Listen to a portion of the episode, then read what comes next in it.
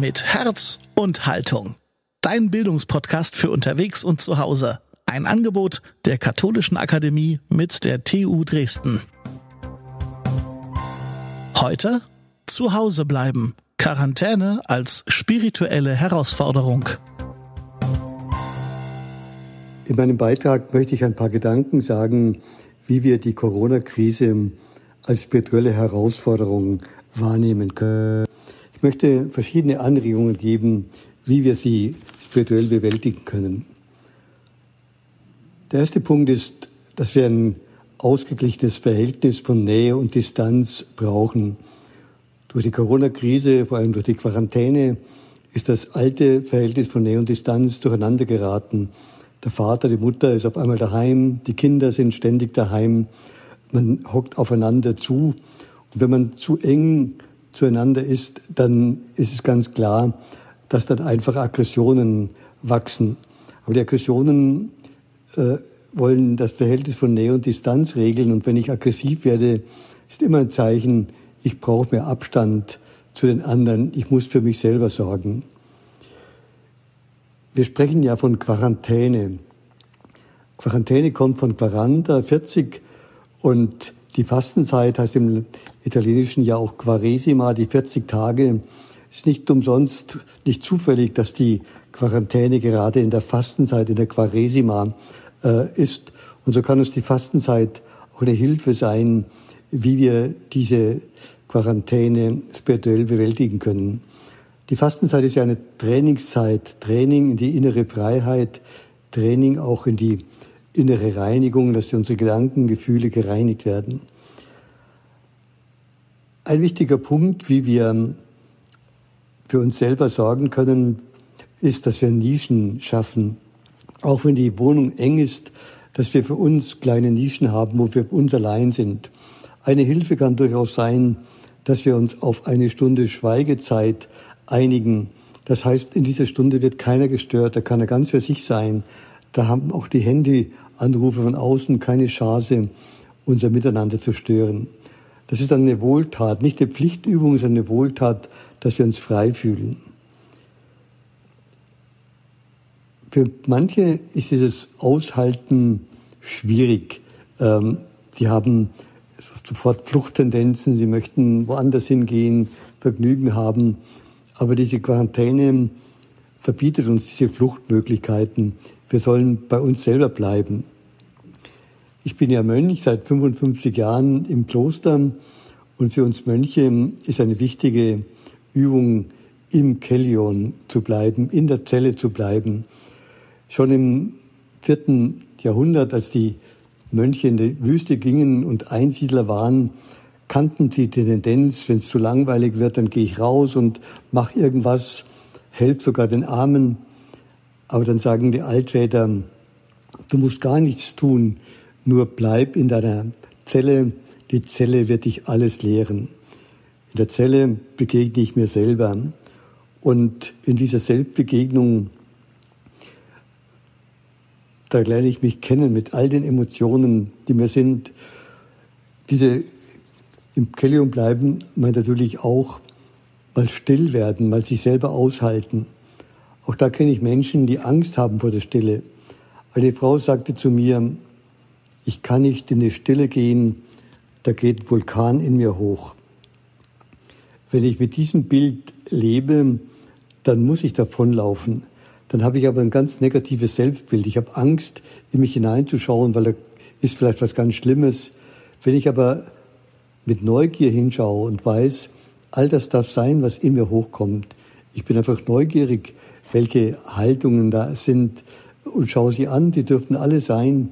Aber einmal ist wichtig, dass unterhalb des Vulkans auch in mir ein Raum der Stille ist, wo keine negativen Gedanken sind, wo ich bei mir selbst daheim bin. Aber um in diesen Raum der Stille zu gelangen, muss ich erst einmal mir selbst begegnen.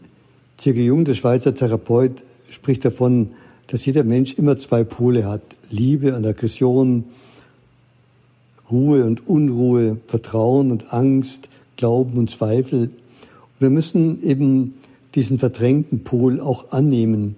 Dann ist er nicht etwas Negatives, sondern dann lernen wir uns kennen mit unserer ganzen inneren Weite, dem inneren Reichtum. Wenn ich neugierig bin auf mich und wenn ich weiß, ich darf alles sein, weil ich bedingungslos von Gott angenommen bin, weil alles, was in mir ist, auch von Gott angenommen ist, dann komme ich zur Ruhe, dann kann ich das genießen, dann muss ich nicht konzentriert sein, sondern ich setze mich einfach hin und beobachte so, was in mir hochkommt und sage, das bin ich auch. Und ich frage nach dem Sinn dieser Gedanken, was wollen Sie mir sagen? Die Mönche sagen, Kellion will ich alles lehren, aber die Zelle hat auch eine positive Bedeutung. Sie sprechen davon, Cella est sölum. Die Zelle kann der Himmel werden, wenn ich einfach mir das Gefühl habe, ich bin nicht allein. Dort, wo ich bin, in der Stille, muss ich gar nichts tun. Ich bin von Gottes Liebe umgeben, von Gottes Gegenwart umhüllt, wie mit einem schützenden Mantel. Und ich bin einfach geborgen und getragen. Dann wird die Enge nicht zu einer belastenden Enge, sondern ich spüre mitten in der Enge auch den Freiraum und ich bin eins mit mir selber. Eine Haltung ist natürlich ganz wichtig, ähm, vor allem für die, die allein wohnen, für die Singles, die sind oft traurig, dass sie so allein sind, dass jetzt keiner sie besucht, keiner ähm, sie vielleicht anruft. Wie kann ich das aushalten?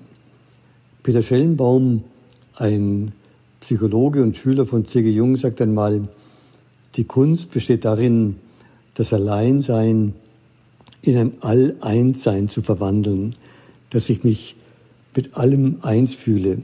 Wenn ich so die Traurigkeit über das Alleinsein zulasse und durch die Traurigkeit hindurchgehe und spüre unterhalb der Traurigkeit ist so eine Ahnung, dem Grund meiner Seele bin ich eins. Eins mit der Schöpfung, eins mit allen Menschen, auch gerade mit den Menschen, die jetzt irgendwo allein in, ihrem, in ihrer Wohnung sind. Und ich bin letztlich eins auch mit Gott und eins mit mir selber. Dann wird diese Enge, dieses Alleinsein zu einer spirituellen Erfahrung.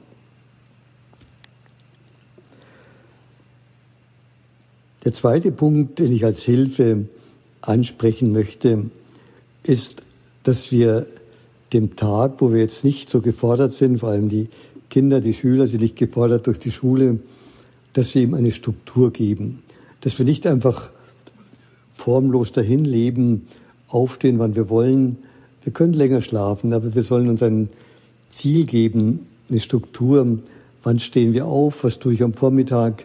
Ähm, habe ich Lust zu lesen oder habe ich Lust, ähm, Aufgaben zu erfüllen? Wann gehe ich spazieren? Wann höre ich Musik? Was, wann haben wir Zeit, miteinander ins Gespräch zu kommen, vielleicht in tiefere Gespräche als sonst. Äh, der Tag braucht eine Struktur. Ohne Struktur wird der Mensch formlos und die Formlosigkeit tut der Seele nicht gut. Der Mensch hat auch einen inneren Rhythmus, einen Biorhythmus. Die Natur hat ja auch einen Rhythmus, das erleben wir jetzt im Frühling. C.G. Jung, der Schweizer Therapeut, sagt einmal, wer im Rhythmus arbeitet, kann effektiver arbeiten und nachhaltiger arbeiten. Wenn wir einen guten Rhythmus haben, hält uns der Rhythmus lebendig und wach. Wir werden nicht einfach so formlos und lassen uns hängen. Und ein wichtiger Weg zum Rhythmus sind die Rituale. Es gibt die persönlichen Rituale. Wie beginne ich einen Tag? Wie beschließe ich den Tag? Die Griechen sagen von Ritualen, Rituale schaffen eine heilige Zeit. Eine heilige Zeit ist die, die der Welt entzogen ist, worüber niemand verfügen kann, die allein mir gehört, die Gott gehört. Die heilige Zeit gibt mir das Gefühl, ich lebe selber, anstatt gelebt zu werden. Ich werde nicht einfach getrieben von außen, sondern ich strukturiere meine Zeit und es ist eine heilige Zeit. Und die Griechen sagen, nur das Heilige vermag zu heilen. Die heilige Zeit ist immer auch eine heilsame Zeit. Dann wird auch die andere Zeit nicht zum Kronos. Kronos ist so der negative Begriff von Zeit. Kronos ist die Zeit, die mich auffrisst. Jesus spricht immer von Kairos, die angenehme Zeit. Damit die Zeit angenehm ist, äh, muss ich einfach ganz im Augenblick sein und sage, jetzt ist die richtige Zeit. Ich bin einfach da, gegenwärtig, spüre mich, spüre die anderen. Dann ist es eine gute Zeit.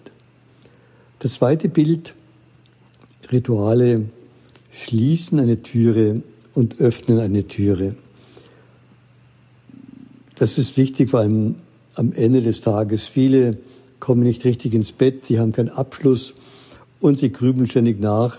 Was war jetzt heute? Ist der Tag an mir vorbeigelaufen? Oder sie machen sich selbst Vorwürfe, hätte ich mich anders entschieden, wäre ich doch im Gespräch mit meinem Sohn, mit meiner Tochter achtsamer gewesen, ähm, behutsamer gewesen. Aber der Tag ist vorbei, den können wir nicht mehr ändern.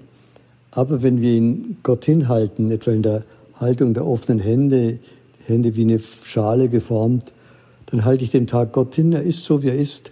Aber ich vertraue, dass Gott das Vergangene in Segen verwandelt.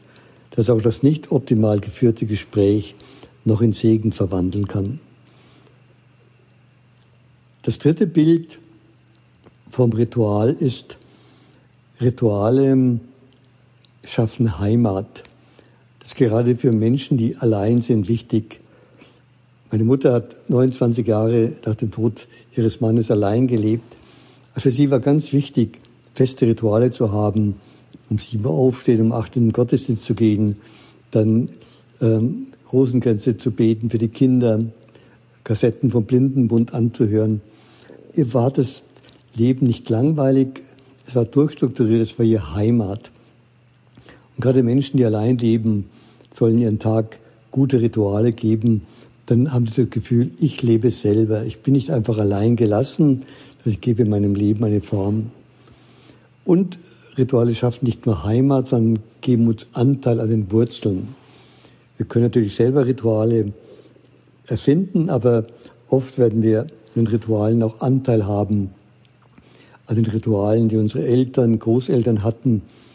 Als meine Mutter kurz vorm Sterben war, war ihr ganz wichtig, die Rituale ihrer eigenen Eltern und Großeltern zu vollziehen. Da hat sie das Gefühl gehabt, ich bin nicht allein. Auch jetzt mit meinem Sterben bin ich nicht allein. Ich bin getragen von den Eltern und Großeltern, die sind bei mir. Ich habe Anteil an ihren Wurzeln, an ihrer Lebenskraft, an ihrer Glaubenskraft. Und das tut ihr einfach gut.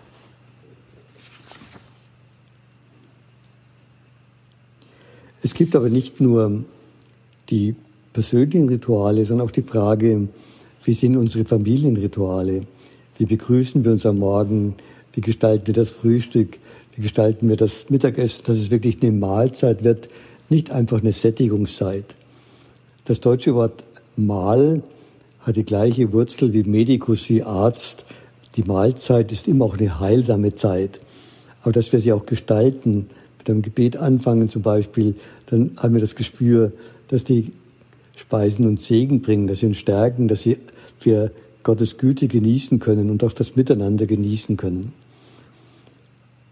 Für die gemeinsamen Rituale gelten zwei Dinge. Einmal Rituale, denn der Ort, wo Gefühle geäußert werden, die sonst nicht geäußert werden. Wenn wir zum Beispiel Geburtstag feiern, dann wäre es gut, Gefühle zu äußern, die das ganze Jahr über nicht geäußert werden. Das schafft Beziehung. Emotionen bringen uns miteinander in Bewegung. Und Rituale schaffen eine Familienidentität. Wir sind noch jemand, wir haben noch eine Form, wir haben Lust, unser Leben zu gestalten. Wir sind nicht nur wie die anderen, die einfach nur so dahin leben. Als dritten Punkt, der uns helfen könnte, die Quarantäne gut zu bestehen, wären drei Punkte aus der Regel Benedikts. Benedikt ermahnt den Novizenmeister, die jungen Mönche, die eintreten wollen ins Kloster, dass er sie genau prüft, ob sie wirklich Gott suchen. Und diese Gottsuche drückt sich in drei Verhaltensweisen aus. Einmal, dass sie Eifer haben zum Gottesdienst, dass sie gehorsam sind und dass sie bereit sind, Widrigkeiten zu ertragen. Das klingt für uns vielleicht weltfremd, was heißt es, Gott suchen, einfach haben zum Gottesdienst, einfach das Gespür haben, ich bin nicht allein für mich selber, sondern da gibt es eine größere Welt, eine Transzendenz, dass mein Leben offen ist, auf, zum Himmel hin, offen auf Gottes Gegenwart. Natürlich, manche von Ihnen werden vielleicht sagen, ich spüre Gott nicht. Aber vielleicht spüren Sie doch, dass da ein Geheimnis ist, das größer ist. Und manche, die sich vorwerfen, ich spüre Gott nicht, die frage ich dann immer, spürst du dich denn selber? Wenn du dich selber nicht spürst, kannst du auch Gott nicht spüren. Wenn du dich selber aber spürst, du spürst, wer bin ich eigentlich, dann merkst du, dass du auf dem Grund deiner Seele, dass da etwas ist, was größer ist als du selber. Und das ist letztlich Gott. Und das gehört auch zu einem erfüllten Leben, diese Offenheit für das Geheimnis. Die deutsche Sprache sagt ja, daheim sein können, können wir nur, wo das Geheimnis wohnt, wo etwas ist, was größer ist. Durch die schönen Möbel allein fühlen wir uns nicht daheim und durch das gute Essen allein auch nicht, sondern wenn etwas ist, was größer ist als wir selber. Das zweite ist Gehorsam. Gehorsam meint natürlich jetzt, dass wir auf das achten, was die Regierung uns vorgeschrieben hat, das für manche sicher eher unangenehm, aber wenn wir darauf achten, nicht in einem äh, passiven Gehorsam, sondern aktiven, dass wir das Gefühl haben, es hat einen Sinn. Meine taiwanesische Verlegerin, die äh, mir erzählt hat, wie man in Taiwan mit der Krise umgeht, die sagt, da hat man den Spruch, ich schütze mich, um dich zu schützen. Also wenn ich diese Quarantäne auf mich nehme, um anderen das Leben zu erleichtern, um andere zu schützen, dann ist es auch ähm, eben ein Gehorsam, ein, ein Horchen auf Gott, dass ich das, was mir vorgeschrieben ist, aktiv in etwas Gutes verwandle. Und ähm, ein anderer Aspekt ist wichtig. Gehorsam heißt, das, was mir vorgeschrieben ist, das verwandle ich in etwas Positives. Ich reagiere aktiv darauf. Und Gehorsam, mein Benedikt, natürlich auch einlassen auf die Gemeinschaft. Und gerade wenn jetzt die Gemeinschaft enger zusammen ist, ist ganz wichtig, aufeinander zu hören. Was sind die wirklichen Bedürfnisse der Kinder? Dass ich nicht einfach autoritär eine Struktur durchsetze, sondern wirklich im Hören aufeinander äh, dann spüre, wie sollen wir unser Leben gestalten, wie können wir es so gut gestalten, dass wir aufeinander hören, dass wir auf unsere eigene innere Stimme hören. Und das Dritte scheint für viele auch sehr fremd zu sein. Wir sollen Widrigkeiten ertragen. Das klingt auch so passiv.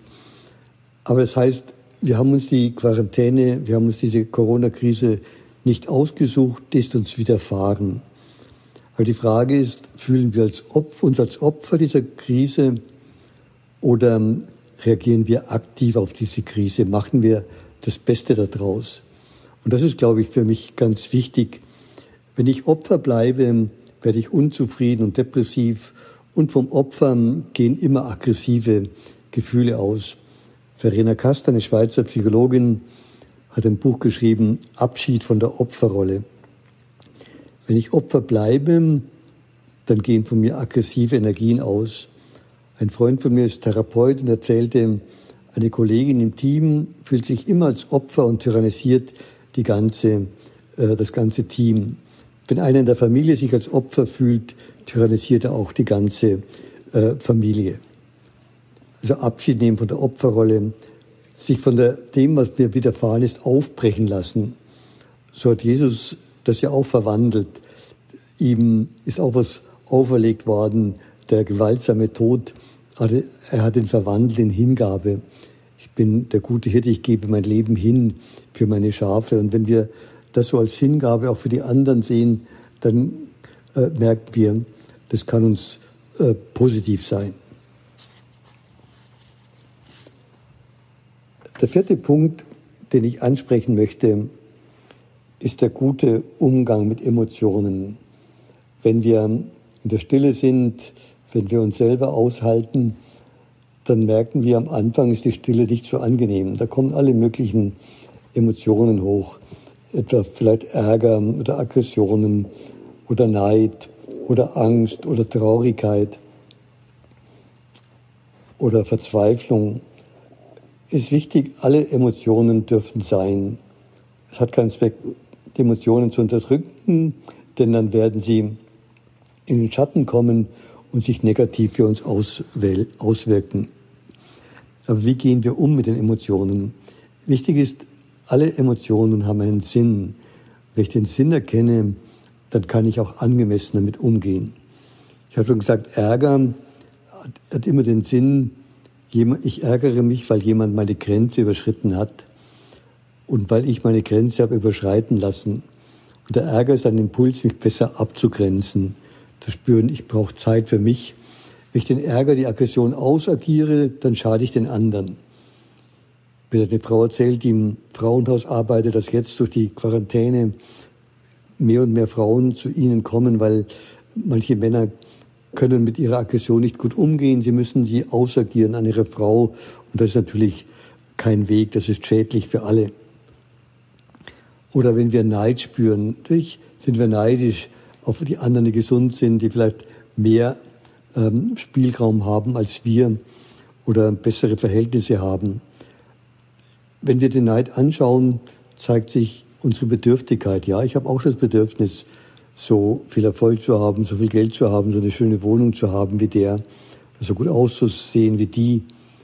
Aber wenn ich mir all das erlaube, worauf ich neidisch bin, bin ich dann wirklich glücklich? Und dann merke ich, nein, so ist der Neid die Einladung, sich selber zu spüren, dankbar zu sein für das eigene Leben. Und Dankbarkeit ist nicht jetzt eine künstliche Haltung, sondern es gibt immer Grund genug, für etwas dankbar zu sein. Und die Frage ist eben, mit welcher Brille schaue ich auf mein Leben? Mit der Brille der Unzufriedenheit, des Neids oder mit der Brille der Dankbarkeit? Albert Schweitzer sagte, wenn es dir nicht so gut geht, versuche etwas zu finden, wofür du dankbar sein kannst, dann wird sich deine Stimmung wandeln. Und es gibt das, Deutsch, das deutsche Sprichwort, ich bin nicht dankbar, weil ich glücklich bin, sondern ich bin glücklich, weil ich dankbar bin. Die Dankbarkeit verwandelt mein Gefühl. Ein anderes Gefühl ist eben die Traurigkeit, dass wir traurig sind, dass vieles nicht geht, dass der Urlaub nicht möglich ist und so weiter. Auch die Traurigkeit ist wichtig anzuschauen. Die frühen Mönche sagen, oft steckt in der Traurigkeit so ein Selbstmitleid, dass wir unsere kindlichen, infantilen Wünsche nicht erfüllt bekommen. Und dann wäre wichtig eben das, was nicht möglich ist, nicht traurig und selbstmitleidig zu bejammern, sondern zu betrauern. Betrauern heißt, ja, das tut weh, dass ich jetzt nicht in Urlaub fahren kann, dass ich daheim bleiben muss. Aber ich akzeptiere das und ich mache jetzt das Beste daraus. Ähm, ich bin ganz jetzt im Augenblick und reagiere aktiv, gestalte meine Zeit so, dass es mir wirklich gut tut. Und die andere Emotion ist die Angst, die auch viele haben. Und Angst ähm, darf auch sein, Angst vor Krankheit, Angst ähm, vor dem Tod, Angst, dass es noch schlimmer wird, Angst, meine Arbeit zu verlieren, mein Leben finanziell nicht zu schaffen. Das sind berechtigte Ängste. Ich sollte zulassen und einfach dann als Einladung sehen, dass ich meine Angst Gott hinhalte und vertraue, dass ich trotzdem unter seinem Segen bin. Oder die Angst vor dem Tod, die sagt, ja, wir werden alle sterben. Die Angst vor dem Tod ist die Einladung, jetzt im Augenblick zu leben, ganz im Augenblick zu sein. Als letzten Punkt möchte ich noch ein paar Gedanken sagen zum Thema Lagerkoller. Die Bergsteiger, die nicht auf den Gipfel gehen können, weil das Wetter umgeschlagen ist, die bekommen oft einen Lagerkoller. Und ein Grund ist nicht nur die Enge, sondern auch dass man keine Ziele mehr hat, dass das Ziel auch weggebrochen ist. Auch da ist wichtig, das Ziel, das nicht erfüllt ist, zu betrauern, aber dann sich neue Ziele zu setzen. Natürlich kann ich jetzt keine äußeren Ziele setzen, aber ich kann mir doch sagen, was möchte ich in dieser Zeit der Quarantäne? Was möchte ich lesen? Was möchte ich in der Familie alles besprechen? Wo möchte ich Spaziergänge machen, die mir gut tun? Oder was ist so das innere Ziel, welche Lebensspur möchte ich eingraben in diese Welt? Möchte ich nur eine Spur der Unzufriedenheit und der Undankbarkeit eingraben oder eine Spur der Milde, der Liebe? Und ein Ziel könnte natürlich auch sein, die Solidarität mit anderen Menschen. Dass ich spüre, wo kann ich anderen helfen, die allein sind, die niemand haben, der für sie einkauft. Dass ich den Blick weite von mir selber weg und auf andere hin. Die Quarantäne ist uns von außen auferlegt. Aber ob wir ihr einen Sinn geben, das liegt an uns. Viktor Frankl, der jüdische Therapeut, der sechs Konzentrationslager überlebt hat, hat erfahren, dass nur der eine Chance hat, das zu überleben, der einen Sinn sieht in seinem Leben. Und er meint, wir haben heute genügend, wovon wir leben, aber zu wenig, wofür und wozu wir leben. Und er zitiert ein Wort von Friedrich Nietzsche, dem deutschen Philosophen, der einmal sagt, wer ein Wozu hat, kann fast jedes Wie ertragen. Wenn Sie also sich einen Sinn geben, fragen, welche Spur möchte ich eingraben? Was ist der Sinn meines Lebens? Was möchte ich vermitteln mit meiner Person? Dann wird diese Zeit eine fruchtbare Zeit für Sie werden, wo Sie spüren, Sie kommen mit sich mehr in Berührung. Sie spüren, was ist wesentlich für mein Leben? Und was ist der Sinn meines Lebens? Was ist der Sinn unseres Miteinanders? Wenn Sie sich darüber Gedanken machen, dann wird es eine gesegnete Zeit. Und so wünsche ich Ihnen, dass Sie immer mehr lernen, diese Zeit anzunehmen als Herausforderung. Wir müssen es nicht immer schaffen. Wir werden immer wieder auch mal in Traurigkeit und Selbstmitleid verfallen. Aber dass wir nicht drin bleiben, sondern sagen, ja, ich will aktiv reagieren und ich vertraue darauf, dass Gott diese Zeit für mich auch zum Zeit, zur Zeit des Segens macht. Aber es ist auch mein, mein Anteil, damit sie Segen wird, muss ich sie aktiv annehmen und immer wieder darauf hören, was will Gott mir sagen, was ist der Sinn meines Lebens und welche Spur möchte ich eingraben. Eine Spur, dass meine, mein Leben eine Spur des Segens wird für andere. So wünsche ich Ihnen, dass Sie füreinander Segen sind, dass Sie für viele Menschen um sich herum auch zum Segen werden. Mit Herz und Haltung. Dein Bildungspodcast für unterwegs und zu Hause. Ein Angebot der Katholischen Akademie mit der TU Dresden.